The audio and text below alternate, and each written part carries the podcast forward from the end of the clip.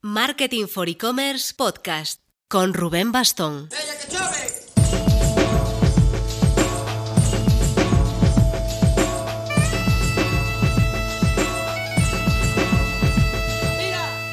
Hola marketers, como deseo que todos vosotros, llevo una semana trabajando desde casa tras mi vuelta de México, que fue por cierto sin muchos contratiempos.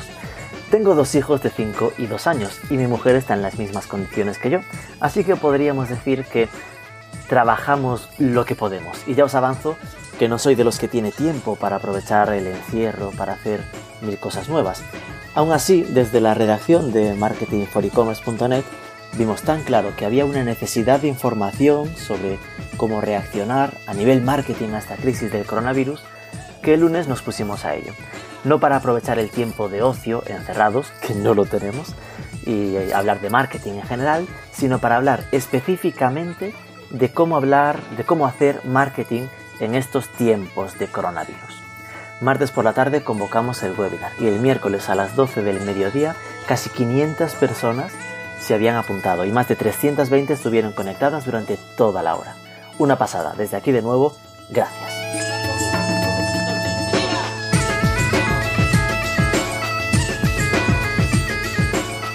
Como me da la sensación de que todos tenemos la cabeza en esto más que en otra cosa, hemos decidido dedicar nuestro programa semanal a reproducir esa tertulia. Logré liar en tiempo récord a tres supercracks, a Álvaro Gómez, ex Google y Country Manager de la agencia Elogia en España, José Carlos Cortizo, podcaster de Digital y Growth and Chief Revenue Officer en la agencia de Growth Hacking Product Hackers, y a Pablo Renaud, responsable de estrategia e-commerce en la agencia Evolution. El ritmo intenté que fuese ágil y aún así pasamos de la hora y se quedaron preguntas pendientes. Así que amenazamos con hacer una segunda edición esta semana. Mantente atenta, atento a nuestros canales. Y ojo, si escuchas esto desde México o Latam, que sabemos que un buen porcentaje lo hacéis, quizá esto te pueda sonar a un poco ajeno o exagerado. Por favor, que no sea así, al contrario, esto os va a pegar fuerte en una o dos semanas, así que aprovecha la oportunidad de estar, entre comillas, viendo el futuro y sobre todo no lo subestimes. Quédate en casa y promueve en tu entorno que hagan lo mismo. Por nuestra parte, además, estrenamos patrocinador. La herramienta de financiación online Aplázame se ha hecho con este cotizado hueco para conectar con vosotros. Vamos a ver si aprovechamos entonces para ir aprendiendo un poco cada semana sobre cómo funciona. Por ejemplo, ahora que estamos todos pendientes de los temas de liquidez, Aplázame tiene una opción de pago en 15 días, donde los clientes compran ahora pero pagan tras recibir el producto. Así reduces la incertidumbre del usuario y aumentan las ventas. Tenéis toda la info en aplázame.com.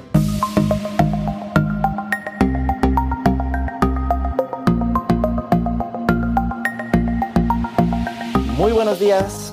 Tengo a mi alrededor, no sé cómo lo veréis exactamente vosotros, pero el que tiene el fondo más guay, ahí con todo maqueado a lo chulo, es José Carlos Cortizo, que es el Growth and Chief Revenue Officer de Product Hackers, que es una agencia de, de Product Hacking, bueno, de Growth Hacking, perdón. Eh, yo tengo arriba, encima de mí, el que tiene los cascos, los auriculares, es Álvaro Gómez, que es el Country Manager de la agencia de marketing digital Elogia. Y el que tiene el micro a lo radiofónico total, que parece un hombre de los años 60, es Pablo Renaud, Pablo Renaud, que es el director académico de Universidad e-commerce y también está eh, como eh, Head of Strategy, eh, e-commerce Strategy de la agencia Evolution, Evolution con Bueno, nuestra idea cuando planteamos esto, todos somos conscientes de en qué etapa estamos, estamos en, la etapa de la crisis del coronavirus, somos altamente conscientes de esto, no hace falta contextualizar demasiado, pero sí que somos conscientes de lo que nos está provocando a nivel marketing, ¿no? Como en muchos otros sectores. ¿Qué pasa? Que cuando pasan este tipo de historias, lo más fácil es pararlo todo, ¿no? La primera, el primer miedo, el primer acervo es páralo todo, ni pienses, ni es si medio, si SEO, tú páralo que después ya veremos, porque al final, y es normal, la gente se está enfrentando a una fuerte reducción de ingresos, en muchos casos ni pueden vender, ya no pensemos en el sector turismo y cosas así, ¿no? Eh, esto no solo pasa en marketing, pero igual que no pasa solo en marketing, también es erróneo marketing en algún caso, ¿no? Es decir, al final esta misma eh, reflexión inicial de vamos a pararlo todo es lo que hace que a las empresas lo primero que piensen es vamos a despedir gente. pues lo que hace que las personas eh, lo primero que piensen es en vender en bolsa porque están perdiendo dinero. Y vendiendo en bolsa lo que hacen es hundirse en la mierda aún más. Con lo cual, lo que buscamos con esta quedada es tener un poco de pausa y ver qué tendría sentido hacer con el marketing en estos tiempos revueltos del el corona marketing que comentábamos. Con lo cual, voy a dar una primera pregunta para que los pobres puedan hablar y no qué tengo un monólogo mío, que yo si me tiran de la lengua aquí sigo. Eh, mi idea es eh, iros leyendo en el chat o si, si os fijáis, estáis en ordenador, tenéis una sección aquí que es Ask a Question, por si queréis ahí poner las preguntas y ir intentando responder vuestras dudas, que cada uno nos cuente un poco su caso y que intentemos ayudaros, ayudarnos entre todos, ¿vale? Eh, pero por poner un poco la mm, guinda inicial de ver quién es cada uno y seguramente cómo nos está afectando a todos, os preguntaría primero eh, cómo se está afectando, ¿no? Supongo que en vuestro caso, que sois eh, del entorno agencia, pues lo que estaréis es tocando a muchos clientes diferentes y todos bastante asustados, ¿no? Empezamos como os presenté por ti, Corti, que cómo se está tocando a vosotros. Venga, nosotros en Product Hackers estamos teniendo suerte, la verdad. Em, nuestros eh, clientes mayoritariamente tenemos mucho cliente en medios de comunicación, La Razón, El Confidencial y alguno más pequeñito. Y luego tenemos algunos en seguros, en telcos, está un poco variado. Al menos no tenemos mucho en retail que hay ahí, bueno, ya nos contará tanto Álvaro como, como Pablo, que ellos tienen más, ahí sí que está habiendo más situaciones dependiendo del sector un poco más descalabradas. Nosotros lo que nos está afectando es eh, bastantes reuniones comerciales que, no, que nos las han dicho, oye, pues ya ni por Skype, vamos a dejar que pase esto. Sí que estamos incluso cerrando algún cliente que venía de largo que ha dicho, oye, pues vamos a aprovechar a hacer temas sobre todo de CRO, de conversión. Es como gente que está diciendo, voy a aprovechar a, a prepararme. Y por ahora no tenemos nadie que haya parado a 100% campañas. Tenemos un cliente con el que vamos a empezar ya que está en el ámbito de, bueno, que al final lo que hace es ingresa por publicidad de educación en, universidades y másters y demás, que ese sí que nos ha dicho, vamos a esperar un mes y pico, pero tiene claro que, se va a reactivar de, cara a septiembre, pero estamos teniendo mucha suerte. No, ahora que nos cuenten Álvaro y Pablo, porque lo que estoy viendo de otros sectores no es tan igual. Álvaro, en tu caso. Sí, nosotros estamos viendo que el impacto está siendo bastante desigual en función de sectores y realmente lo primero que nos damos cuenta es lo privilegiado que somos todos los que estamos en este ecosistema, en este entorno, porque somos capaces de seguir trabajando desde casa. Seguramente eh, no hayan cambiado ni nuestros sistemas de comunicación con los equipos, cuando realmente hablas con clientes que, bueno, pues toda su actividad se ve parada porque es una actividad experiencial física. Por supuesto, todo lo que es retail experiencial, todo lo que es turismo, eh, todo esto, lamentablemente, eh, bueno, esta es una circunstancia de, que, el retail apocalypse ha llegado antes de tiempo, eh, porque realmente han tenido que parar. sin embargo, también se da la circunstancia de otros sectores que son más contra, contracíclicos, que sí que estamos viendo el, cómo el consumo desde casa, bueno, pues estamos, estamos viendo repuntes. No obstante, yo también os diría que, dado que me temo que la crisis eh, no es algo de esta semana, sino que va a durar un poquito más de tiempo. Seguramente veamos una evolución desde esta semana a la semana que viene. Esta semana una semana mucho más de choque, mucho más de, crisis nerviosa, de miedo, de pavor. La semana que viene seguramente lo veamos con otros ojos, sepamos que esto ah, no merece la pena parar de golpe porque no podemos aguantar un mes, dos meses, tres meses con, con las persianas cerradas, sino que tenemos que buscar solución. Eh, entonces, bueno, yo confío que esta semana tenemos que apretar los dientes y la semana que viene será mucho más de mirar hacia el futuro, eh, cómo, podemos, eh, cómo podemos reconvertir negocios que están siendo afectados negativamente, muy negativamente en este nuevo entorno y acelerar transformaciones que estaban pendientes en muchas empresas. Pablo. Vamos para allá. Nosotros hemos visto tres cosillas distintas. Por una parte, tenemos varios clientes de los que venden zapatillas y camisetas. Os podéis imaginar cuántas zapatillas y camisetas se están vendiendo en estos días. Eh, habréis visto el comunicado de Pompey de ayer, eh, tremendo, eh, muy duro. Esa es la realidad. Es decir, todo lo que no es primera necesidad ahora mismo está parado. Esto, esto es así. No, no es para siempre, ¿de acuerdo? Esto evidentemente no va a ser para siempre, como decíamos hace un momento. Pero ahora mismo hay pánico y, por supuesto, la tentación es dar a todos los botones de stop y quizás eso no es lo más inteligente, ¿no? Ahí, ahora hablaremos con ello, de ello en detalle. no hay que parar lo que tenga intención transaccional, hay que permitir a la gente que encuentre que compre cuando estén preparados para ello, que será en unos días, todavía no. El otro ámbito es el B2B. El B2B bien, sigue sano, sigue fuerte. El B2B, plataformas digitales para hacer negocio entre empresas, pues ya venía funcionando y evidentemente ahora están teniendo un uso tremendo. Cuando los comerciales no pueden ir a la calle, cuando no se puede tener reuniones con clientes, pero hay que seguir aprovisionando a las empresas, pues evidentemente hay picos tremendos de actividad y está funcionando todo bien. Ahí no hay incidencia.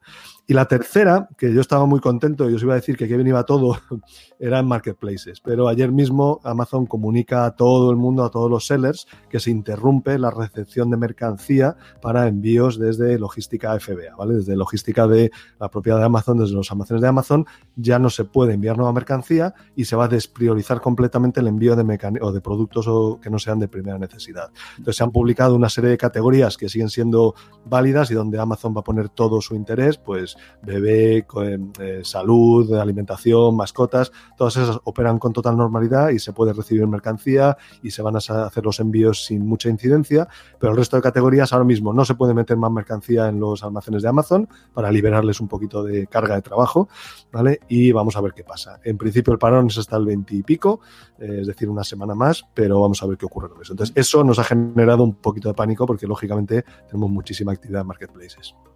Bueno, tenemos después de este punto de partida preguntas para toda la hora o más, creo que debería decir.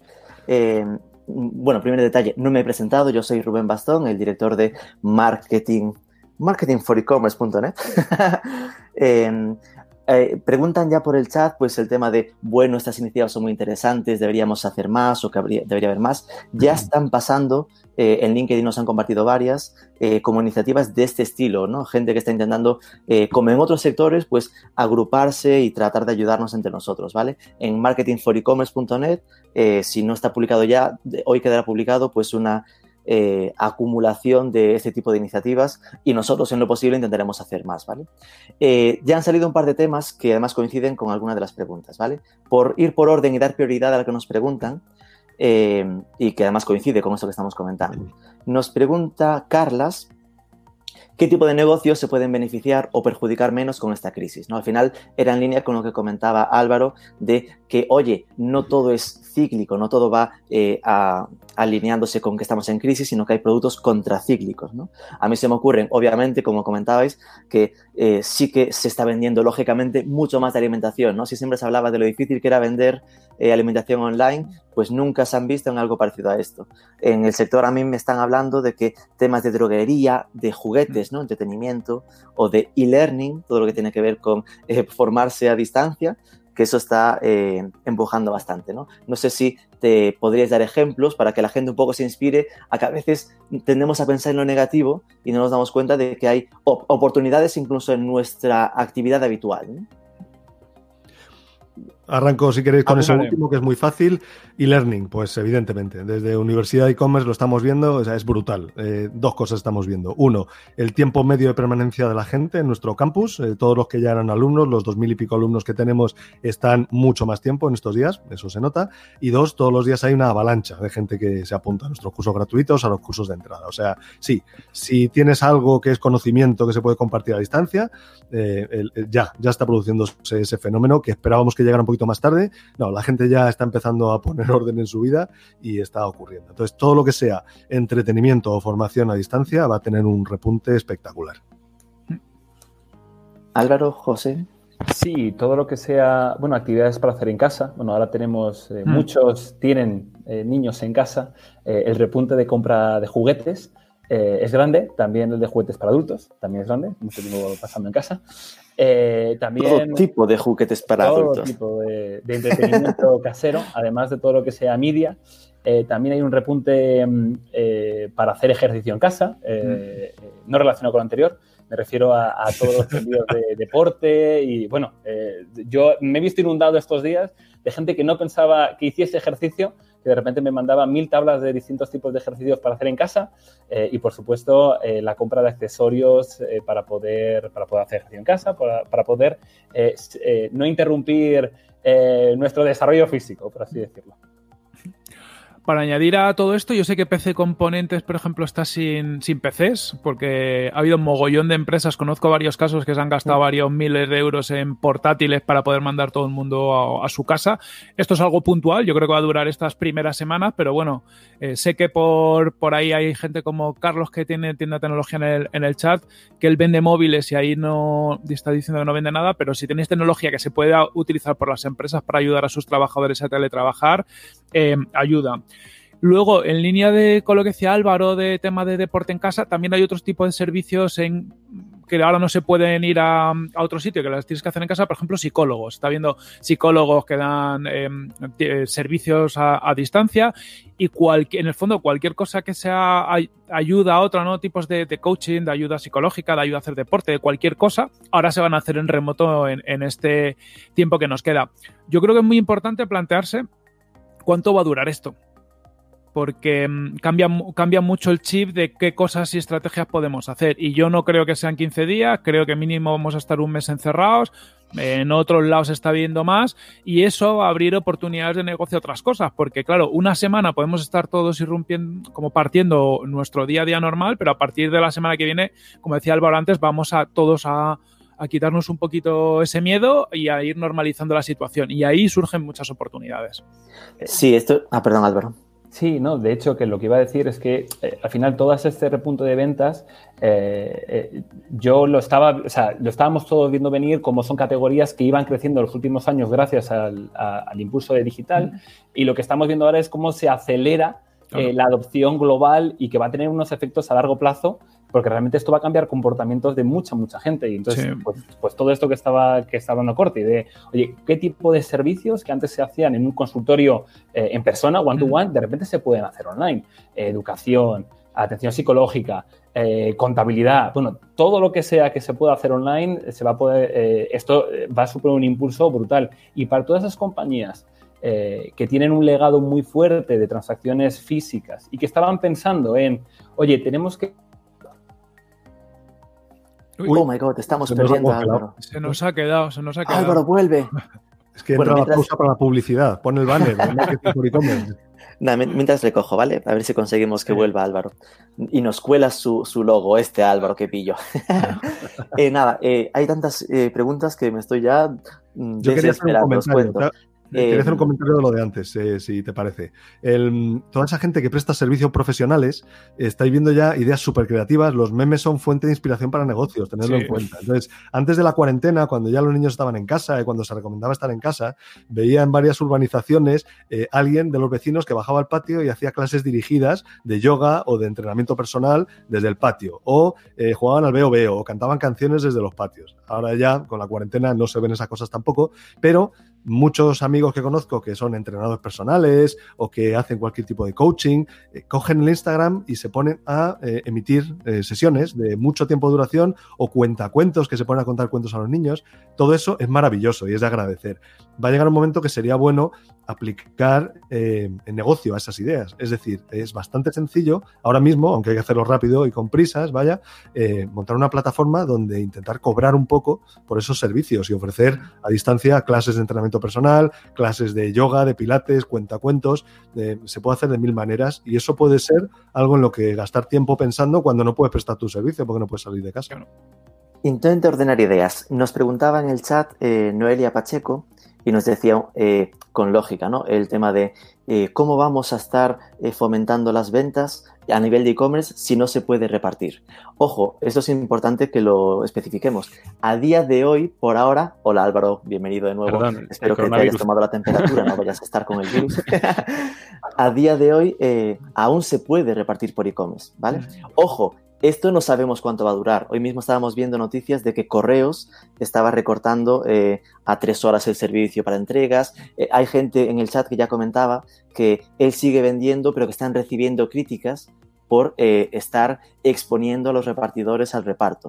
Es decir, la gente a día de hoy está muy, muy, muy centrada y es bueno en el tema de tenemos que quedarnos en casa. Hay que afrontar que a lo mejor este viernes o sábado la siguiente iniciativa pueda ser el eh, cerramos todo y solo se puede entregar un poco lo que comentabais de Amazon, ¿no? Productos esenciales, que solo se puede entregar comida, farma y las cosas eh, de necesidad, de, eh, de, primera necesidad. Entonces, no nos volvamos locos. Incluso pasando esto, lo que habría que pensar es, tenemos que aguantar los 15 días, un mes, dos meses que esto pueda pasar, y igualmente la vida ha de seguir después. Y lo que tendremos que pensar es cómo vamos a aprovechar este tiempo para posicionarnos para cuando volvamos a vender. Y eh, toda, lo mítico, esto suena muy a filosofía, ¿no? pero toda crisis es una oportunidad y lo que hagamos aquí nos va a estar determinando para lo, cómo estemos colocados para cuando salgamos de esto. Es decir, igual que puedes aprovecharlo para ubicarte bien, puedes hundir tu reputación. Un Burger King que lo primero que hizo fue sacar un ERTE a 14.000 personas, no está transmitiendo el mejor de los mensajes para entendernos. ¿no? Es decir, hay gente que eh, de forma muy honesta, muy eh, generosa, se está ofreciendo ayudar. He visto en sector travel ejemplos de hoteles que lo primero que hicieron mm. fue poner sus hoteles a disposición para que ser medicalizados. Mm. Eso es marketing. Mm. Otra cosa es que de repente seas de los que, bueno, te dejo un mes gratis en mi curso, plataforma online, pero te pido la tarjeta de crédito para que te suscribas y que se identifique fácilmente que hay un objetivo un poco más espúreo o más oscuro, que en el fondo estás intentando aprovecharte de la situación. Mm. Entonces, eh, tenemos que ser conscientes de que podría pasar que nos quedemos con cero ventas durante varios días, alguno ya lo comentaba, vendo cero durante tres días seguidos, y eso no deba sorprendernos. Hay bares que están vendiendo cero. Mm. Y no por esto el bar está cerrando y, nunca más va, va a pensar en qué va a ser de su vida, Entonces, lo que tenemos es que imaginarnos, claro, es importante lo que decía Corti, ¿no? De cuánto tiempo creemos que vamos a estar así es, ya todos dicen que dos semanas va a ser el punto de partida. Es decir, sería raro que esto solo se quede en dos semanas. Con lo cual, eh, seamos conservadores y pensemos como mínimo un mes de parón de ventas. a partir de ahí, eh, si fuese un mes de parón de ventas, ¿qué deberíamos hacer a nivel marketing? A la yo los suelto. Lanzo yo. Y mientras reviso las preguntas. Dale, dale. Venga, rápido. Uno, parar todas las campañas de branding que sean complicadas, de estas que se pueden malinterpretar, por favor, inmediatamente. Esas campañas súper aspiracionales, de es el momento de salir y darlo todo a la calle, no, por favor, se paran inmediatamente, ¿vale? Eh, dos, revisar todas las campañas transaccionales, es decir, aquello que sí está pensado para conseguir clientes que están buscando ya comprar nuestros productos o servicios, hay que mantenerlas, yo creo. En casos concretos, ahora, ahora os doy un comentario, pues a lo mejor hay que pararlas del todo. Pero en general, sí hay que mantenerlas y, vigilarlas. No es cuestión de desaparecer, porque hay como, como tres grandes grupos, vemos aquí, ¿no? Clientes de travel, pues lo siento mucho. Vosotros a lo mejor sí que tenéis que parar también las campañas transaccionales. Tengo unos amigos que organizan viajes frikis y cruceros zombies a, la, a Ibiza, ida y vuelta, y el barco se llena. Eso pues a lo mejor no es el momento, ¿vale? Estas cositas a lo mejor tenéis que transformarlas en experiencias online o algo así. O sea, eso les toca mucha pizarra, para todas las campañas y pizarra. Los que venden camisetas, zapatillas, accesorios, eh, cosas aspiracionales, em, bueno, ahora la gente está en shock y no está comprando zapatillas y camisetas, pero volverá a hacerlo. Entonces hay que repensar, hay que usar este tiempo para pensar campañas, pues eso, que aporten, poner un granito de arena, mensajes de, pues vamos a donar no sé qué, o nosotros nos dedicábamos a hacer gorros para enfermeros y ahora estamos haciendo mascarillas, porque es que creemos que es lo importante. Entonces, repensar y luego volver a tu producto en cuanto pasen unos días más y la gente vuelva a pensar en cosas no solo de primera necesidad. Si ahí no tenemos repartos en e-commerce entonces, pues esperar un poco más hasta que los haya, pero en un mes seguiremos comprando camisetas y zapatillas, yo espero.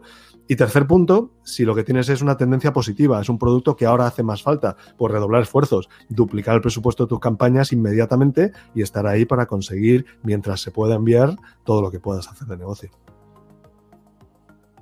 Corti. Genial. Le doy alguna cosilla más, además de lo que ha dicho Pablo, que siempre dice cosas muy guays. Pero eh, en esa línea, uno, eh, y lo han puesto en el, en el chat y, lo voy a decir yo también, eh, pensar en largo. Es decir, al final casi siempre estamos todos en, en el día a día saco y le dedicamos poco tiempo a pensar dónde queremos estar dentro de uno, dos, tres años. Pues bueno, es un, es un momento perfecto en el fondo para sacar tiempo. En esa línea también optimizar cosas, es decir, em, ahí hay un montón de cosas de CRO que siempre decimos, oye, cuando tenga tiempo lo optimizaré. Pues momento de optimizar todos los procesos de tu web, eh, ver el funnel, pues eh, ya que paran los emails y demás, optimízalos. Mira, oye, cuando esto pare, ¿cómo puedo vender mejor?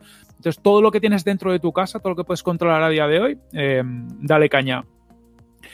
Y pensar si lo que tú haces y lo que tú vendes tiene otro tipo de aplicaciones, ¿vale? El otro día entrevistaba a Ismael Teijón que me contaba que una de sus participadas hacían un tema de de servicios, un marketplace de servicios para ancianos, tenían una derivada que habían hecho como un, sistema interno un, de call center, de automatización de call center muy potente, por lo que han visto es que eso ahora es un buen momento para venderlo porque hay mogollón de empresas trabajando en remoto y que necesitan desviar números de teléfono con una cierta inteligencia. Entonces, si tienes un producto un poquito avanzado, un subproducto interno o algo que tú creas que tienes un activo en la empresa y que ahora lo puedes comercializar de otra forma, pues a lo mejor es momento de, de plantearte con el tiempo que viene a hacer una spin-off o ver si eso tiene sentido comercializarlo aparte de tu negocio normal.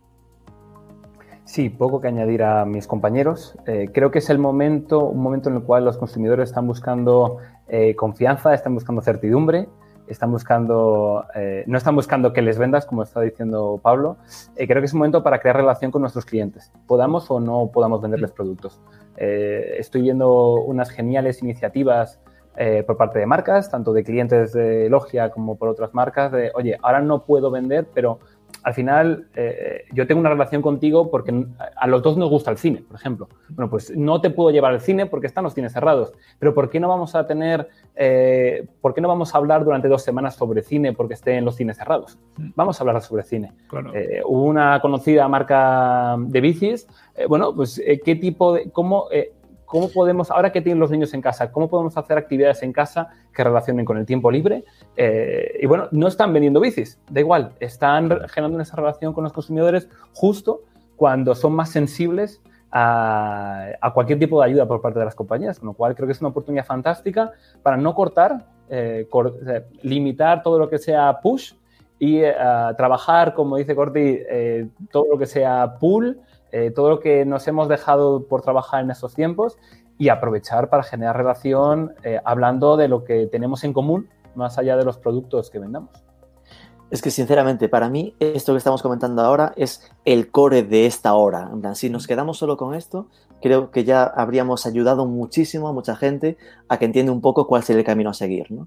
¿Qué es el camino? Es entender que ahora mismo la gente no está pensando en comprar ropa la gente está pensando en tener conservas en casa y asegurarse de que pasa este tiempo lo, mejor que puede, de que no tiene más que salir a, la terraza para dar un paseo. Entonces, eh, lo que es importantísimo, como comentaba Pablo, es revisar todo lo que tienes programado. Porque alguno comentaba en el chat, algunos emails que están llegando, habría que verlos, ¿no? En plan, vaya qué casualidad. Entonces, hay un trabajo inicial que es, voy a cagarla con lo que tengo planificado, a nivel de, medios, a nivel de, publicaciones en redes sociales, a nivel de email. Después es, eh, la gente no está en fase de compra, esto lo estaba comentando Álvaro, la gente está a otra cosa, pero la gente sigue teniendo mucho tiempo y está aumentando el consumo de uso de redes, de redes sociales y de todo lo digital. Entonces, no debemos perder la oportunidad de estar trabajando ese branding o esa etapa de consideración. Es decir, que al final igual es normal pensar en parar un poco o disminuir las campañas de retargeting a, consolidar compra o las campañas de venta directa, ¿no? El típico Google Shopping. Pero que esto puede reorientarse a orientar a lo que estaba comentando Corti, a trabajar todo aquello que siempre decimos es que no tengo tiempo, es que me come el día a día, pues ahora vamos a poner la web en otros idiomas, a planificar un país nuevo, a pensar en qué podemos hacer en social media, incluso estar planificando mejor mi estrategia de social media o estar pensando en actividades que entronquen bien con las necesidades reales de nuestro cliente actual. Esto yo creo que al final sería lo, que deberíamos estar haciendo para, para no pararnos, porque al final lo que no puede pasar es que la marca desaparezca, porque desaparecer también es comunicar, ¿vale? Que al final es como, uy, como no le compro, de repente ya deja de importarle. Tampoco es un buen mensaje, ¿vale? Entonces, eh, como tenemos varias preguntas, si os parece, en vez de hacer siempre la ronda de tres, si no, si no tenemos algo así, podéis interrumpir si queréis, ¿vale? Pero si no intentamos responder pues una cada uno o lo que sea. Por ejemplo, uno nos dice, em, a la hora de recortar marketing, ¿sois más partidarios de recortar prospecting o retargeting? ¿Alguien se atreve? Lanza tú, lanza tú el dedo. Bueno, pues Álvaro. Bueno, entiendo que eh, entiendo que estamos hablando sobre todo eh, cuando hablamos de la segmentación estamos hablando de campañas push. Ah, bueno, revisemos, como hemos dicho, qué estamos haciendo. Al final, eh, yo me voy a los básicos de comportamiento humano, pensemos en la pirámide de Maslow, ¿dónde está nuestro producto? ¿Realmente tenemos que hacer un, un, ejercicio proactivo de comunicación de venta de producto ahora mismo? Ah, o tenemos que hacer un ejercicio más reactivo de, oye, ¿qué tenemos que ofrecer a los clientes? Entonces, tal vez yo sí que, yo no pensaría tanto en eh, prospecting y retargeting, sino en el funnel, y yo pensaría más cómo podemos ah, comunicar mejor en la parte superior del embudo, lo que sería más prospecting, pero sin necesidad de hacer campaña de manera agresiva, con mensajes muy agresivos, eh, sino, bueno, pues cómo podemos, cómo podemos seguir comunicando desde nuestra marca, cómo podemos seguir ayudando a la comunidad eh, en estos tiempos eh, difíciles. Con lo cual sería un, si hay que escoger, mejor recortar en retargeting y centrarse en prospecting, pero no muy enfocado a venta, ¿no? Más un tema de marca, para entendernos. Ok, uno nos dice, ¿cómo creéis que será la vuelta a la normalidad después de la cuarentena? ¿Qué tipos de marketing online creéis que repuntarán? Pablo. Venga, a ver, una cosa que vemos muy importante es eh, en aquellos entornos publicitarios donde el historial cuenta, publicidad en Amazon, por ejemplo, o en Google, eh, tú tienes, bueno, en Facebook, en todas partes, al final, el historial de las campañas es importante. Entonces, si las paramos o las bajamos drásticamente, al volver nos va a costar mucho esfuerzo recuperar lo, ganado con mucho tiempo. Yo hablo más con más conocimiento de marketplaces, ¿vale? En marketplaces, si desapareces, es como si te hubieras quedado sin stock y es lo peor que te puede pasar. Pierdes muchísimo esfuerzo. Entonces, hay que procurar seguir ahí. Hay que hacer un ejercicio, efectivamente, de no decir tonterías, acordaros, de revisar muy bien la publicidad que se está haciendo de tipo de tipo mensaje, de tipo branding, de tipo prospecting, pero hay que mantener de alguna forma la apuesta, de decir al marketplace, no, no, mis productos en cuanto pase esto seguirán ahí, es decir, no hemos muerto, no hemos desaparecido, no tenemos problemas con nuestros proveedores, eh, tenemos el producto listo en nuestros almacenes para cuando pase todo esto, para al salir estar al menos en la posición que estábamos. Esto me parece muy importante. ¿Qué vamos a ver a la vuelta? Pues vamos a ver gente que ha hecho esto bien y sigue vendiendo como antes y, bueno, afectado evidentemente por los cambios sociales que se produzcan. Si vendías viajes, pues lo siento, vas a tener que reinventarte de alguna manera durante un tiempo. No, no prevemos que la gente se ponga a viajar como loca después de la cuarentena, no, no lo prevemos. Si vendías otros productos de primera necesidad, pues ya has tenido lo, tuyo y el resto, pues, pues volverán con fuerza. Y también creo que veremos mucho mensaje de seguimos aquí, eso habrá que hacerlo también inmediatamente. Esa confianza al cliente. Hemos estado parados esperándote, seguimos a tu lado. Eso es lo que habrá que hacer. Eh, han aparecido dos chats eh, que van un poco en la misma línea, ¿no? Uno que comentaba lo de el de fitness, que decía que ha vendido más, pero la gente se le queja, y que ahora Joaquín comunica que Minimalism Brand cierra su web. Eh, él preguntaba qué opinábamos, ¿no? Si realmente creemos que sería una buena decisión de, de, empresa, de marca, decidir adelantarse un poco las medidas y decir, mira, por, por responsabilidad cerramos lo que consideramos que no es de primera necesidad, ¿no? ¿Qué opinas, Corti? Pues yo creo que es una opción. Em, sinceramente, estos días le he dado muchas vueltas, imagino que como todas estas cosas, tienen su pros y sus contras y depende del producto. Ha habido gente, por ejemplo, como la gente de Room que ya hace unos días lanzado una campaña de compra a la otra y ahora y te lo entregamos una vez pase todo esto, que ha habido más, empresas que se han unido a esto, ¿no? Como un, con poco consumo responsable. Es decir, date el capricho, pero no te lo servimos ahora. Si es un capricho, ya te lo serviremos luego. El caso de minimalismo ha sorprendido mogollón. Acabo de entrar porque estaba hablando estos días con, con ellos y estaban, pues bueno, pensando cosas, pero no, no lo tenía claro pero bueno, va muy en línea también con su marca. Al final ellos eh, son una marca que transmite el ser responsables con el medio ambiente, ser responsable con las personas, el no lo compres si no lo necesitas. Joder, pues eh, es momento de ser súper consecuente con tu marca. Si tu marca era con un posicionamiento fuerte hacia este tipo de cosas, tienes que transmitirlo ahora. Ellos lo están haciendo muy bien. También es verdad que yo me vuelo que en muchas de estas decisiones hay un poco de, miedo y adelantarte a, la leche. Es decir, Pompey, por ejemplo, decíamos antes, eh, anunciaba que ha hecho un ERTE del 100% de su plantilla. Eh, han sido muy transparentes con ellos y están pensando qué va a pasar. Hay mucha empresa más así, pues a lo mejor es un momento de parar, anunciar que paras, si ves que no vas a vender y en este periodo, pues plantearte realmente qué es lo que puedes hacer. Porque es muy importante que si esto dura dos meses, hay empresas que no aguantan. Es que yo creo que, y, eh, vinculándolo con lo que preguntaban antes de cómo será el marketing online después de esto, ¿no? el marketing online y el marketing en general, que siempre me gusta juntarlo, eh, yo creo que se van a reforzar muchísimo el marketing de valores. Es algo que ya se veía en tendencia, ¿no? Llevamos años hablando de cómo cada vez las marcas tienen que tener más, más los valores marcados para, para entroncar con su nicho y creo que esto lo está reforzando muchísimo y que al final eh, la gente, todas esas tendencias de valores ecológicos, valores sociales, en factores como este va a ser muy importante y que el cómo se posicionen las marcas frente a este tipo de decisiones va a determinar bastante, ¿no? El cómo y los porqués. Entonces, nos preguntan por aquí Lili. Pobre Lili, y esto va para Pablo, que además lo ha mencionado un par de veces. Lili estaba pensando en montar una agencia de viajes online y física, y llega el virus. ¿Cuánto tiempo crees que sería prudente esperar después para que todo se normalice? Venga, eh, a ver, eh, ni idea. La respuesta corta es ni idea. Em, yo soy muy viajero, yo me he dado la vuelta al mundo varias veces ya, he estado en todas partes y en las conversaciones en las cenas decimos, joder, lo que vamos a viajar cuando pase todo esto. Pero no es verdad, no es verdad, ¿vale? El miedo va a seguir ahí un tiempo. Em, y el mundo puede cambiar y las fronteras pueden hacer cosas y nos va a dar miedo que nos pille la siguiente crisis sin estar preparados. Entonces, Hay que repensar todo el formato. Por supuesto, la gente va a seguir viajando, por supuesto, se va a seguir el turismo, pero yo diría que este puede ser un año perdido para la industria, donde, evidentemente, en cuanto pasa la cuarentena, viajes de negocios seguiremos haciendo porque hay que hacerlos, viajes cortos eh, dentro del país los seguiremos haciendo. No sé, no sé qué va a pasar eh, con, la gente que, que, se compra. Yo soy de los que se compra un año de antelación unos billetes para ir al otro lado del mundo. Ahora el cuerpo no me pide hacer esas locuras, entonces hay que repensarlo muy bien. ¿Qué puede hacer esta gente? De verdad, travel o, viaje, por lo menos el, que a mí me gusta, es experiencias. Pues, pues hacer una agencia de experiencias. Esas experiencias pueden ser más cerquita, pueden ser escape rooms, pueden ser eh, eh, viajes temáticos, pueden ser pueblos zombies, vuelvo a repetir la idea, que es una cosa que siempre me ha gustado. Viajes donde haya menos riesgo, porque te pilla más cerca de casa y con muchas políticas de cancelación y dar tranquilidad al usuario. Y, si te atreves, pues pensar en dar experiencias en el medio digital, que también es una opción. Pero lo que es el viaje de toda la vida va, va a cambiar, creo yo. Pedía la palabra Corti.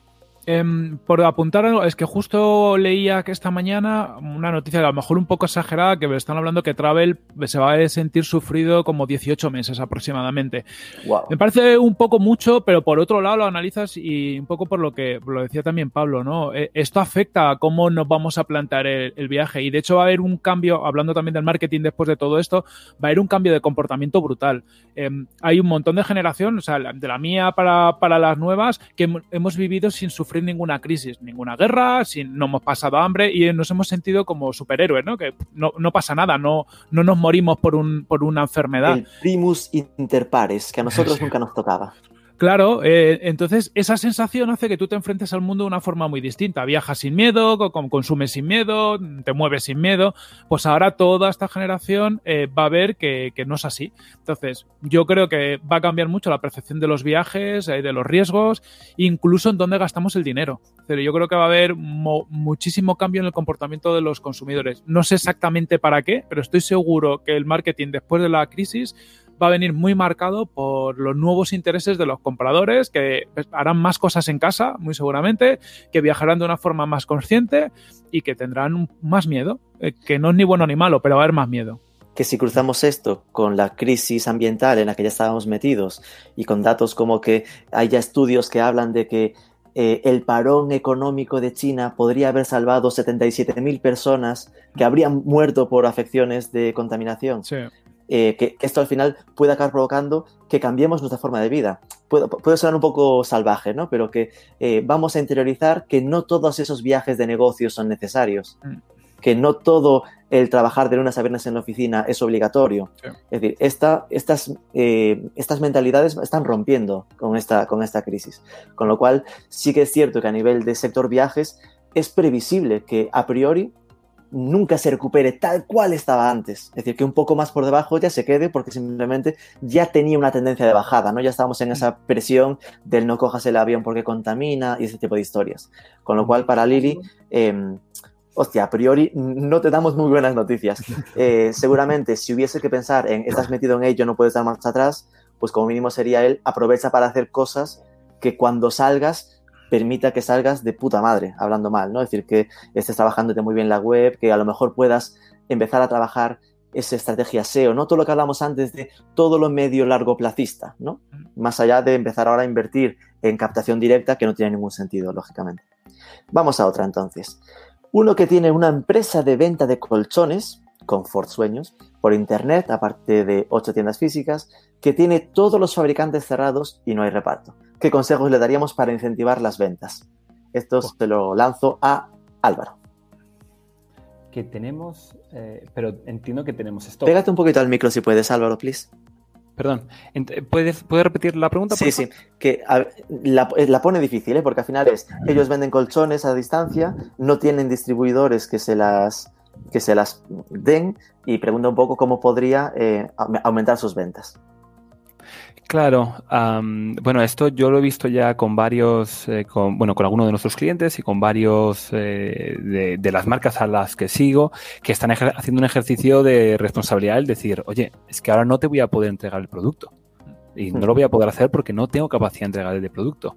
Eh, ¿Qué es lo que están haciendo? Están haciendo, bueno, pues el compra ahora y automáticamente voy a asumir yo los costes de la entrega lo más rápida posible de la entrega premium, nada más que esto acabe enseguida, si lo compras ahora, te puedo asegurar que independientemente de lo que tú tuvieses pensado de gastarte en costes de envío, la opción más rápida, la opción más lenta, la opción normal, lo voy a asumir yo como una forma para, bueno, pues para que veas que, mi compromiso está en entregarte lo más pronto posible, pero siendo honestos, sin hacer promesas vacías, porque eso puede perjudicar la marca a largo plazo.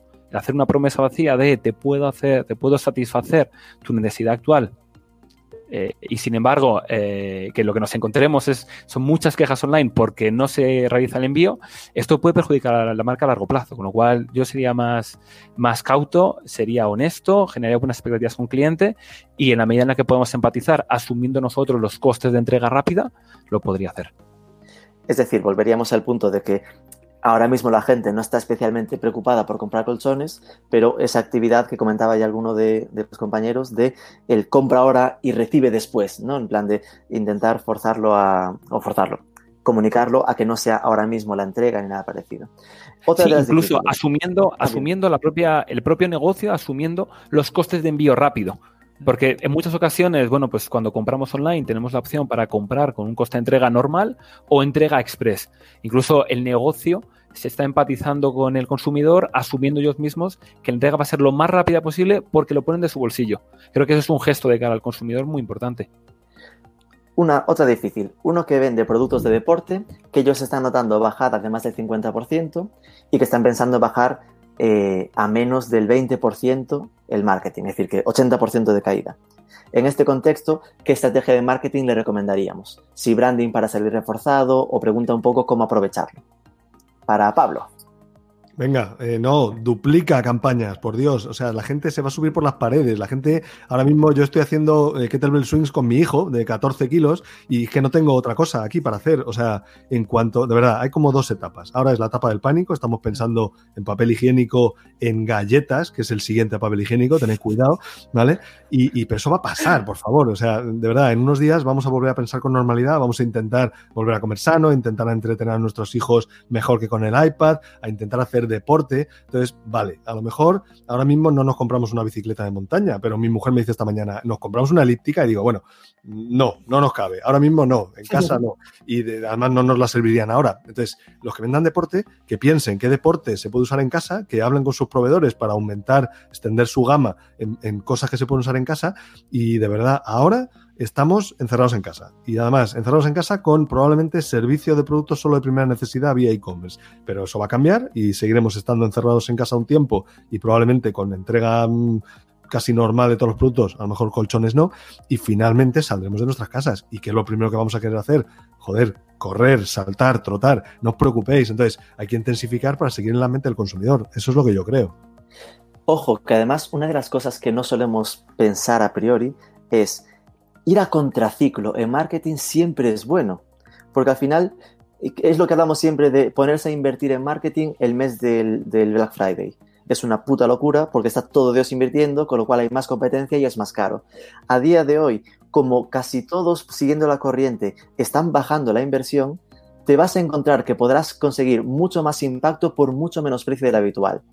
O, o lo que no debes hacer es obsesionarte con que ese impacto sea para generar ventas ahora pero todo lo que inviertas ahora mismo en marketing te va a salir muchísimo más barato que hace dos meses o que dentro de cinco. Con lo cual, esta apuesta por branding a día de hoy sí que creo que es un win eh, y creo que es de las conclusiones que podríamos todos sacar. Una un poco más sencilla. Nos pregunta Sergio si creemos que el sector digital va a ser una de las industrias que saldrá más reforzada de esta crisis. Para Corti. Venga, respuesta rápida, yo creo que sí. Y, creo que somos unos, bueno, pues unos afortunados, la verdad, y que, y que por ello tenemos que contribuir al resto de sectores de una forma especial, cada uno como pueda. Eh, vamos a salir beneficiados por varios, por varios motivos. Lo primero, eh, es obvio, lo que más ha impactado es el cierre, y lo más ha impactado es el cierre de comercio físico, ¿no? Que es el que, por narices, oye, tú tienes una tienda física, tienes un restaurante, tienes que cerrar, punto. Casi todos los profesionales digitales estamos currando desde casa.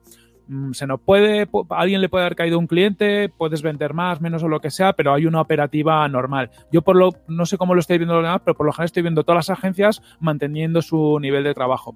Y además esto va a concienciar, yo creo, todavía más eh, a la gente a trabajar en cosas digitales. Es decir, al final de todo esto, la gente va a intentar, yo creo, pues bueno, meter más teletrabajo y eso lleva a productos digitales para facilitar el teletrabajo, educación a distancia y eso lleva a productos digitales. Entonces yo creo que ahí salimos muy, muy, muy, muy, muy reforzados. Y sí que creo eso, que ah, tenemos que ir pensando cómo podemos ayudar a otros sectores para que en una segunda fase, eh, para que nuestra economía funcione, del digital todavía no se puede vivir únicamente, queda mucho tiempo incluso aunque esto impulse para que seamos un pulmón de la economía, ojalá lo seamos un tiempo, pero tenemos que ayudar, no sé cómo, a que el resto de la economía se estabilice lo antes posible. Eh, aprovechando que soy el moderador, eh, yo creo que como estamos encerrados, esto está provocando que estemos consumiendo más digital que nunca y que haya mucha gente de las que en los estudios parecía que nunca iban a comprar en e-commerce, que acaban comprando en el Mercadona su compra de supermercado, algo que nunca habrían querido hacer. Es decir, que mm, este enclaustramiento está provocando un cambio en los, en los modelos de consumo de algunos porcentajes de, comunidad del país que no, iba, que no estaba antes conectado. Con lo cual, probablemente en los siguientes estudios que haya de, de conexión, eh, cuando ya estemos normalizados, haya aumentado tanto el volumen de internautas como de gente en redes sociales, como de gente que compra online. Con lo cual, sin duda, creo que esto reforzará y me pide la palabra Pablo. Sí, porque lo que hay que hacer siempre es mirar al pasado, que nos enseña muchas cosas. Escribí el otro día sobre qué había pasado en 2003 con la anterior crisis. Alguno ya me ha escuchado esta batallita, pero creo que es relevante. En 2003 estábamos todavía en pañales. Yo ya hacía e-commerce, llevaba ya tres años haciendo tiendas virtuales, que decíamos entonces, y, había cuatro fulanos que compraban online. Éramos, bueno, cuatro y yo cinco. Era muy complicado por aquel entonces, ¿no? Em, pero ¿qué pasó? Pues pasó que ocurrió la crisis eh, sanitaria del SARS, el anterior coronavirus que nos atizó. Como el mundo era menos globalizado y como pues quizás era menos contagioso, se, se controló antes. Pero había gente, pues yo que sé, Jack Ma, a lo mejor os suena su nombre, con sus 17 empleados encerrados en una casa, diciendo, ¿y ahora qué hacemos? No nos vienen los ejecutivos a, las ferias, que esto era lo que movía toda la industria B2B, ¿no? Las ferias en China, cuando empezaba la fábrica del mundo a funcionar a principios del siglo, pues eh, había que ir físicamente allí para, para encargar las producciones, hacer acuerdos, y entonces dijeron, ¿y si le damos un poquito más de caña a nuestra web que tenemos mala, la convertimos en algo un poquito más serio? Pues eso era 2003, eso era hace 17 años, a raíz de una crisis sanitaria donde estuvieron encerrados y tuvieron que llegar a su cliente por otros medios, porque durante bastantes meses o años la gente se lo pensó mucho, los ejecutivos se pensaron mucho el viajar a las ferias chinas. Pues así surgió el imperio Alibaba y Jack Ma ya se ha retirado, pero vamos, en estos 17 años han generado el monstruo más grande del e-commerce que se ha visto, bastante más grande que Amazon, y todo a raíz de esta oportunidad. Entonces, ¿qué pasó entonces? Que muchísimas personas que de primeras confiaban más en el canal offline para hacer negocios, en este caso ejecutivos, directivos de B2B, confiaron, porque no tuvieron otra, en canales digitales. Pues eso mismo va a pasar ahora. No sabemos exactamente todavía qué segmentos de la población y qué, casos de uso, pero lo veremos en los libros de historia. El 2020 supuso la incorporación de todos estos perfiles a actividades digitales porque la necesidad le llevó a ello. Una para Álvaro. Miguel Ángel López de tudecora.com dice que tiene pedidos retenidos en el transportista y pensó usar, una estrategia de marketing de yo pago los gastos de espera a sus clientes con pedidos pendientes. ¿Qué nos parece la opción de que les envíe un código de descuento o cómo creemos que podría compensarles esa espera? Bueno, pues eh, volviendo a la misma pregunta de antes de, tener que empatizar con nuestros, con nuestros clientes eh, y ser razonables y siempre generar la expectativa correcta, ¿no? El no, prometer tiempos de entrega irrazonables, eh, que luego nos puede llevar a estas circunstancias en las cuales tenemos que compensar a los clientes por, circunstancias ajenas a nuestro negocio. Eh, por supuesto, en la medida que podamos soportar nosotros eh, y agradecer la paciencia a los consumidores, bueno, pues, pues tendremos que hacerlo. Yo también entiendo que los consumidores, que todos somos bastante eh, realistas y bastante sensibles a las circunstancias actuales. Todos tenemos, eh, bueno, pues conocidos, entorno que se está viendo afectado por tiempos de entrega eh, que no se están produciendo. Ah, yo mi sensación es que los consumidores también, siempre y cuando generamos las expectativas correctas, seamos razonables, seamos honestos, los consumidores van a entender que, que bueno, toda la cadena de suministro se, se está viendo afectada. Entonces, si podemos asumirlo, bien. Eh, si no podemos asumirlo porque pone en riesgo nuestro negocio, tendremos que ser claros con nuestros consumidores en, cuanto a los tiempos de entrega. Sí, yo sinceramente creo que a día de hoy la gente está tan concienciada con esto que normalmente está siendo más comprensiva de lo habitual. A ver, yo veo en Twitter gente muy cabreada en el sector travel, pues a ver, un tío que tiene un viaje a Estados Unidos y que Dreams no le responde. Lo peor, lo que más se penaliza es la falta de atención al cliente. Si al final consigues gestionarlo y, responder y explicar, mira, lo tengo retenido, la gente está siendo muy comprensiva. Probablemente muchos ni siquiera necesiten una compensación. Si estando en una, necesidad, perdón, si estando en un estado en el que apenas lo necesitas, si tú les propones proactivamente un bono de descuento en siguiente compra, lo que sea, yo creo que probablemente no, no haya mucho problema en que eso no, no escale como un problema de reputación. Vamos a una un poco más difícil para Corti, que la anterior era muy sencilla, se la puse votando. Venga, venga. Prepárate, sector hotel. ¿Qué consejos dais a muchos hoteles que han tenido que cerrar para que hagan su comunicación ahora en las redes sociales, por ejemplo? Es decir, ponémonos en el caso de gente que ahora sí que no puede abrir y que puede estar comunicando. ¿no?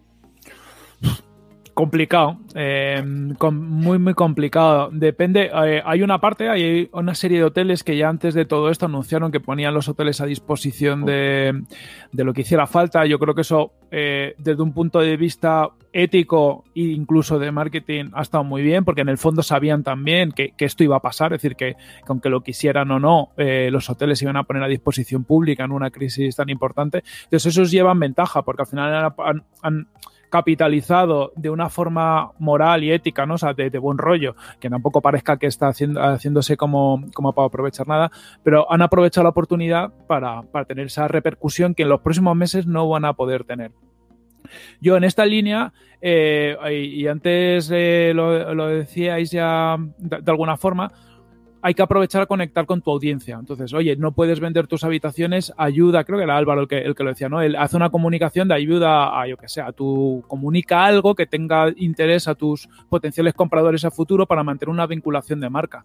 Em, en el caso de los hoteles, pues oye, pues a lo mejor aprovecha la ubicación de tus hoteles para contar algo sobre la zona, em, aprovecha, yo qué sé, pues mm, en los hoteles somos los expertos en, mantener las habitaciones limpias, ordenadas, lo que yo qué sé, pues te lo enseño a hacer en tu casa, por poner una chorrada aprovecha el know-how que tú tienes y, la, y dónde estás y tu experiencia a compartir algo de interés para tus potenciales compradores a futuro, porque genera vinculación de marca y porque también es verdad que ahora la gente está en casa un poco saturada. Entonces, cualquier cosa divertida que nos saque de, que no sea hablar del virus y de la crisis nos ayuda porque estamos todos muy, muy angustiados.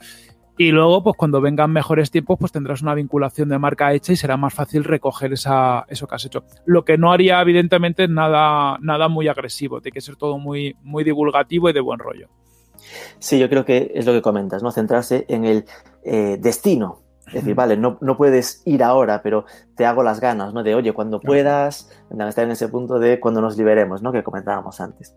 Eh, una parecida, y se la lanza en este caso a Pablo, es algo parecido, pero en el sector eh, empresas que venden pisos o que dan hipotecas, que creemos que le podremos sugerir que comuniquen porque se entiende que a día de hoy no van a vender pisos ni nada parecido. Indudablemente. De hecho, ahora no se puede ni renovar el, DNI. Eh, ya nos han dicho que no nos preocupemos este año por tonterías como esas que tenemos para adelante, ¿no? Y si tienes el DNI caducado, te dan un año extra. Pues, Pues hay que pensar en lo mismo. Eh, eh, son sectores que son totalmente necesarios, volverá a la necesidad, pero ahora mismo, claro, se paran los ingresos, se paran las actividades comerciales en marcha, las operaciones que estaban a punto de cerrarse se pierden inevitablemente y luego va a haber más miedo. El dinero es muy miedoso y es el último que sale, entonces la inversión gorda tardaremos en hacerla. Pues chicos, toca o buscar nuevas líneas de negocio o toca trabajar esa, esa fibra, ¿no? Y trabajar esos mensajes que decía Corti hace un momento. Entonces, eh, no sé si aplican mucho al sector hipotecario, pero yo he visto alguna cosita que me ha gustado en redes sociales, pues por ejemplo, campos de golf que ahora están desiertos, pues entonces poner imágenes muy bonitas de cómo están quedando, cómo la naturaleza pues eh, no, no, está afectada por este virus, digámoslo así, y las plantas siguen creciendo, el sol sigue saliendo y todo estará precioso para cuando podamos salir, ¿no? U hoteles o actividades del verano donde nos muestran eso desde la ventana, qué bonitas están sus instalaciones, cómo están haciendo reformas si pueden desde dentro y demás, cómo están trabajando para cuando llegue el momento estén ahí. Pues a lo mejor inmobiliario es lo mismo, es estamos aquí, eh, todos estos servicios ahora mismo no te los podemos prestar, pero volveremos con muchas ganas. ¿no? Todo lo que sea está en el corazoncito a la gente es lo que hay que aprovechar para hacer ahora. Y la tercera en esta línea, así que se la mando a Álvaro, vamos, vamos completando. Me preguntan, eh, nos preguntan uno que dice: si tenemos proyectos en verano, ¿qué crees que podemos eh, contar o cómo enfocar la comunicación? Que igual no es necesariamente turismo, ¿no? Pero que al final entiendo que lo pregunta por aquello de, claro, es dentro de tres meses, ¿qué hago? En plan, ¿hago como que esto ya estará superado o guardo distancias? Claro, eh, estamos en un escenario de incertidumbre, no sabemos cuánto durará esto. Eh, en cualquier caso, sí que es buen momento para generar esa relación con el consumidor. Eh, de nuevo, bueno, siendo muy realista en cuanto a la, expectativa que podemos generar. No podemos prometer que de repente, bueno, pues estemos todos haciendo surf dentro de tres meses. No lo sabemos. en cualquier caso, comunicar, seguir comunicando, es comunicar qué tenemos en común, qué tiene nuestro negocio en común con, estos consumidores eh, y desde luego planificar que idealmente dentro de un par de meses deberíamos estar, salvo que seas un negocio muy afectado como el sector turismo, eh, deberíamos ser capaces de volver a, a, tener esa recuperación en nube, ¿no? De que nos están pidiendo desde el gobierno. Una interesante. Bueno, me preguntan, Corti, una pensada para ti directamente y te dicen, oye, ¿estás notando un salto en el consumo de los podcasts en estos tiempos? Pues mira, en general estoy notando una caída. Em, tanto en podcast de negocios, esto lo llevo hablando unos días con, con mogollón de gente. No sé, Rubén, ¿vosotros en el, en el vuestro cómo lo habéis notado? El nuestro está un poco más bajo de sus topes, pero fíjate, es que lo veo normal. Porque, ok, por una parte se habla de que necesitas eh, cosas que hacer, pero es que hay mucho consumo de podcast que es en el tránsito al trabajo. Justo.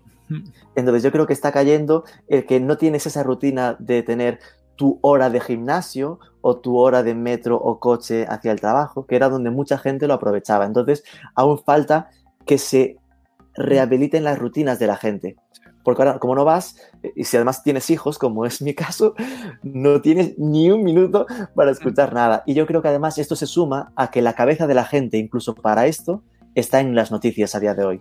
Es decir, que la gente está ahora mismo, y seguramente esto en podcast o tu nueva sección de En Crisis romperá en tu caso, porque al final sí que la gente está más pensando en enterarse de relacionado con coronavirus, pero que la gente ahora mismo está embotada y todo lo que piensa tiene que ver con esto. Sí. Yo, de hecho, para, para que os hagáis una idea, la semana pasada publicamos podcast con Pedro Serraima, que es una pasada. Seguramente una, de las personas más conocidas que he entrevistado y ha sido uno de los podcasts con menos escuchas de, de, los últimos, ¿no? O sea, lo ha escuchado la gente muy fiel del podcast, pero, pero ha bajado. Y estoy de acuerdo contigo. Hasta yo, yo que escucho podcast como horas y horas y horas, me está costando llegar a escuchar una hora al día porque es que al final pues no tienes, no sales, no sales a la calle, no, no vas a esos sitios donde escuchas el podcast. Preguntas interesantes. Eh, esta para Pablo. Me dedico a hacer eventos y activaciones en ah. retail, temas físicos. Eh, actualmente sus tiendas están cerradas, entonces está pensando en pivotar un poco hacia eventos a online. Nos pregunta si conocemos empresas que hagan esto o igual un poco más en general, igual si podríamos explicar cómo puede ser eso de convertir a online algo que hasta ahora es puramente offline. Vale, el consejo sería, hay que pensar mucho, hay que hacerlo, no va a venir nada mal, pero escucha, em, mucha gente se está planteando esto ahora. ¿Puedo llevar exactamente lo que hago digital? Pues no. Si haces FUET, no puedes llevar FUET a digital, ¿vale? Pero sí puedes pensar en qué es lo que estabas haciendo. Pues proveías de alimentación y una buena experiencia gourmet a tu usuario. Yo qué sé. Pues intenta hacer eso en canales digitales, darle una pensada cómo transportar tus fortalezas. Si haces eventos, es un mundo lo del evento y todas las activaciones en retail es una locura. Sabes de coordinar cosas, sabes de hacer que las cosas funcionen en tiempo y forma. Pues vamos a ver acordaos lo que dije hace un momento, cuando se traspasó todo el negocio B2B a plataformas digitales y Alibaba lo usó muy bien hace 17 años. Pues vamos a ver muchas ferias profesionales en digital dentro de poco, porque esto va a pasar así. Vamos a ver, como decíamos antes hace un momento, creo que era Corti, la gente se va a pensar mucho el tema de el viaje, o a lo mejor era Álvaro, efectivamente. Entonces, eh, eh, eh, harán falta todas las reuniones que hacemos cara a cara, harán falta todos los eventos físicos que disfrutamos mucho, pues igual parte de esa actividad se traspasa. Pues hacer, pensar, en momentos de crisis o de euforia, el que fabrica el cubo y la pala es el que se lleva el gato al agua. O sea, fiebre de oro, pues van a pasar cosas, vamos a salir con muchas ganas de hacer cosas. Fabrica palas o cubos. Piensa en plataformas o en servicios que ayuden a otros a hacer eventos más eficientes en canales digitales. O piensa en ayudar en retail, pero en retail online, a hacer lanzamientos, a hacer landing pages con campañas especiales. O sea, lleva tus fortalezas al canal digital. Fabrica cubos, palas y rastrillos para la siguiente fiebre del oro. Vale, eh, otra para Álvaro, que además sé que sabe mucho de esto. Rubén, ¿puedo responder ¿puedo sí, dos cosas a la pregunta anterior? Em, dos cosas. Una, eh, Andreessen Horowitz, que es uno de los fondos de inversión de capital riesgo más conocidos del mundo, acaba de invertir, no, no recuerdo exactamente el nombre de la, de la plataforma, pero ha invertido eh, bastante fuerte en una compañía china eh, que tiene el objetivo, tiene el objetivo de, de, de eclipsar a LinkedIn eh, montando ferias virtuales, eh, utilizando toda, bueno, pues digamos, digamos, ellos se venden como la evolución de LinkedIn para montar ferias virtuales. Tal vez Dios no lo quiera, pero tal vez eh, eh, en este punto nos estemos planteando, eh, como dice Pablo, si podemos sustituir todas esas ferias presenciales por, ferias virtuales y a lo mejor en el futuro reduzcamos el global de las ferias virtuales. El otro ejemplo que quería comentar y también a raíz de toda, la discusión de experiencias y, y lo que hablaba Pablo antes de, bueno, al final tu fuerte, si quieres montar una agencia de viajes, tu fuerte son las experiencias. Hay una realidad que no estamos, de la que no hemos hablado en todo, en todo el webinar y que, es muy importante.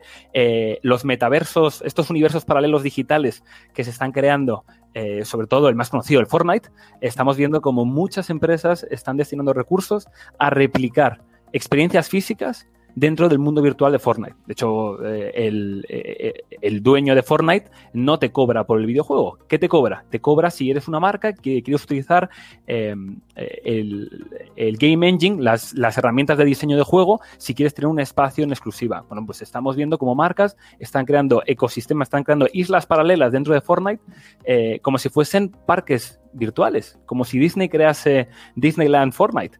Eh, ¿Por qué no? Bueno, pues muchas empresas están empezando a hacer activaciones en este tipo de plataformas. Eh, un montón, Sony va a lanzar la suya, Disney va a lanzar la suya, eh, Roblox, Minecraft. Hay un montón de formas en las cuales vamos a empezar a tener estas experiencias que teníamos en el mundo físico, las vamos a tener en el mundo virtual. un poco a la, a la Ready Player One, si hay algún fan en la sala.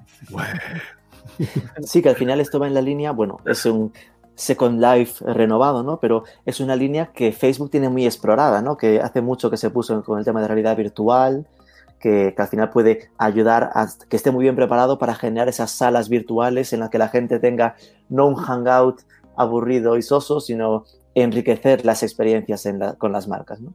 Un, muy buen apunte.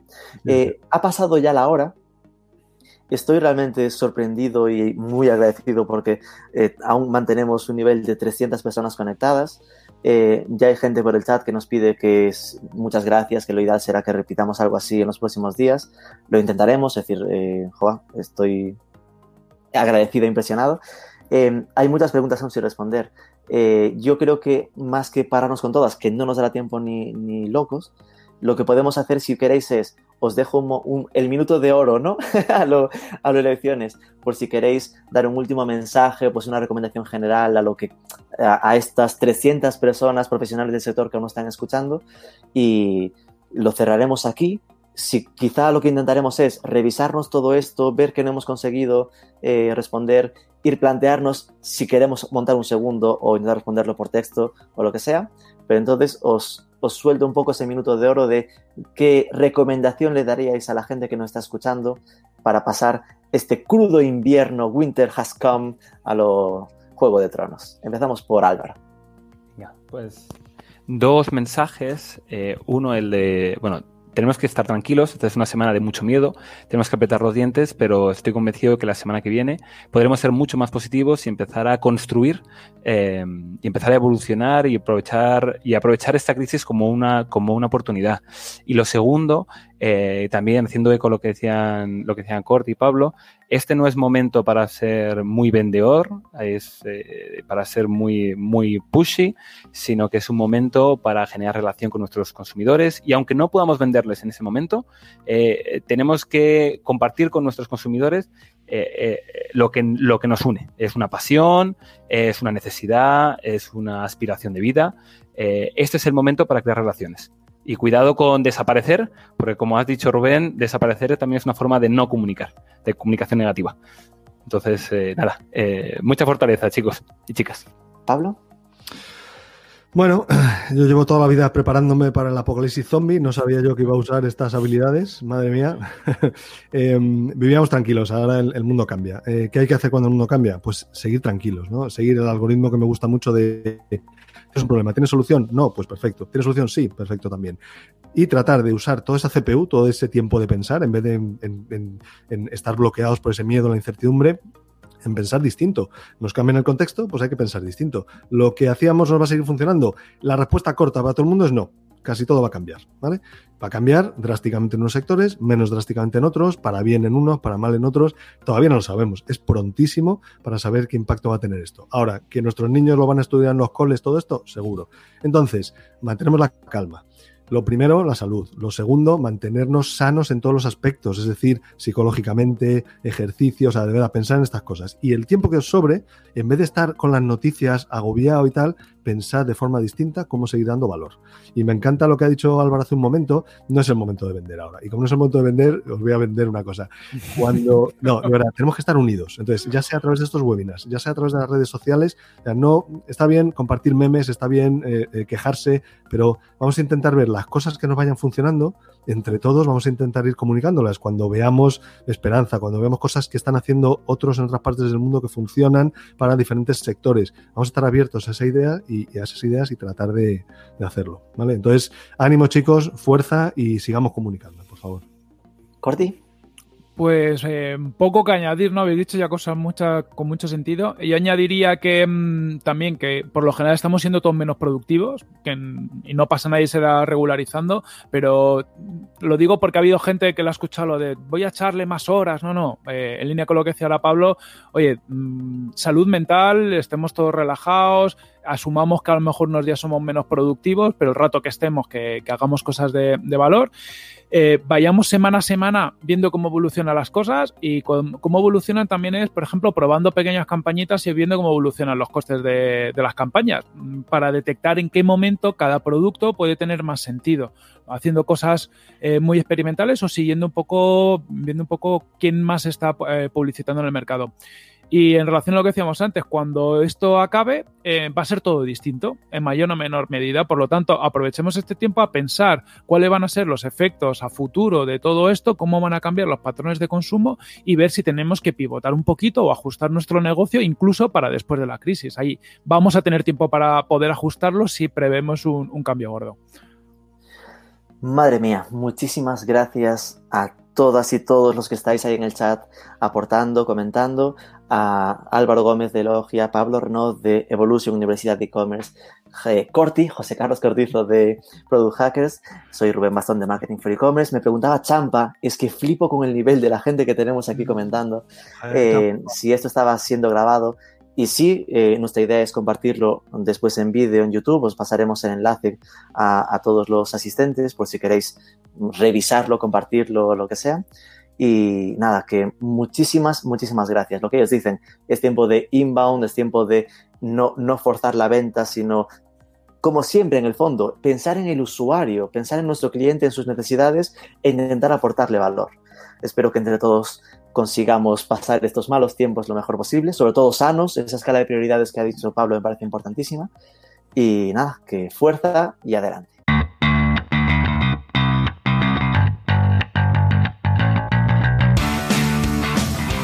Y muchas preguntas que se quedaron en el tintero, pero lo breve, si breve, dos veces bueno.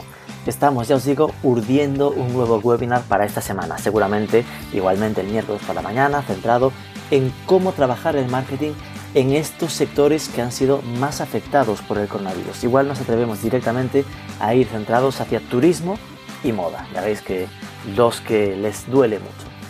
Si os ha parecido útil, que se note, dejarnos un like, un comentario en ebooks, 5 estrellas en la app que estéis usando, compártelo en tus redes sociales, sobre todo suscríbete que es gratis y nos escuchamos el próximo.